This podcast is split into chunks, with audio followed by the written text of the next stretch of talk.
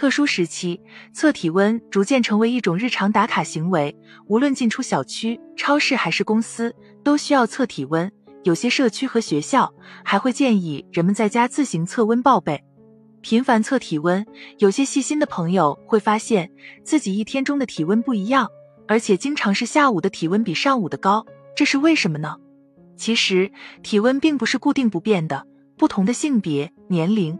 昼夜、运动和情绪的变化等因素都会对体温的波动产生影响。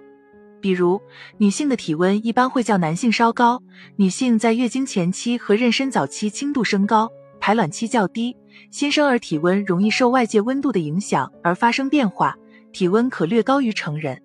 老年人由于代谢率低，因此体温偏低。当然，人的体温在一天中也会略有变化。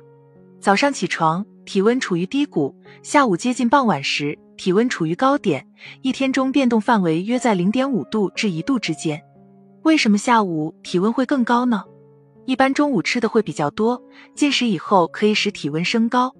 还有就是思维活动和体力活动，往往也在下午时最大，加上下午的气温也比上午温度高，体温会受到外界影响，这些都是下午体温升高的原因。此外，情绪激动时、运动时，体温也会略有升高。那体温多少度才正常呢？人的正常体温本来就不是一个具体的温度点，而是一个温度范围。机体深部的体温较为恒定，称为深部体温；而体表的温度受多种因素影响，变化和差异较大，称表层温度。医学上说的体温是指平均深部温度，一般以口腔。直肠和腋窝的体温为代表，其中直肠体温最接近深部体温。体温的正常值范围为：口腔舌下温度为三十六点三度至三十七点二度，直肠温度三十六点五度至三十七点七度，腋下温度三十六点零度至三十七点零度。正常体温的标准是根据多数人的数值，并非为个体的绝对数值。每个个体的基础体温是不一样的。因此，相同的温度对于一个人来说可能是正常的体温，不会引起不适；而对另一个人来说，可能就是发烧了。说到体温，就不得不提到体温的测量工具。没有测量工具，我们就无法判断体温是高还是低。有些朋友面对琳琅满目的测温工具，瞬间就犯了选择困难症。这些产品有区别吗？家用要常备哪一种呢？不同工具的测温方式不同。测量结果也会有差异。目前常见的测温工具有水银温度计、电子测温计、额温枪、耳温枪等。水银温度计是最传统的测量工具，但因为它容易断裂发生水银泄漏中毒，因此不推荐使用，特别是对儿童来说。电子测温计可以测量腋窝、舌下和直肠温度，具有安全、经济、温度波动小、性价比高的优点。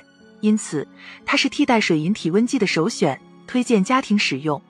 这两年，在公共场合，我们最常见到的测温工具就是红外测温仪，也就是我们常说的额温枪和耳温枪。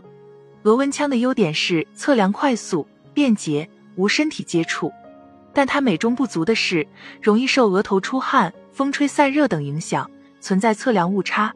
不过，可以取多次测量的平均值来提高准确性。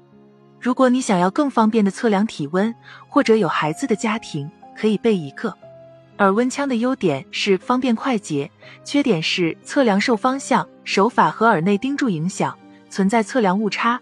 多次测量后取平均值可以提高准确性，也是推荐使用的。今天的内容就到这里，你是不是体温有了更多的了解呢？特殊时期要多关注我们的体温变化，如果出现体温异常，也好及早发现。我们下期见。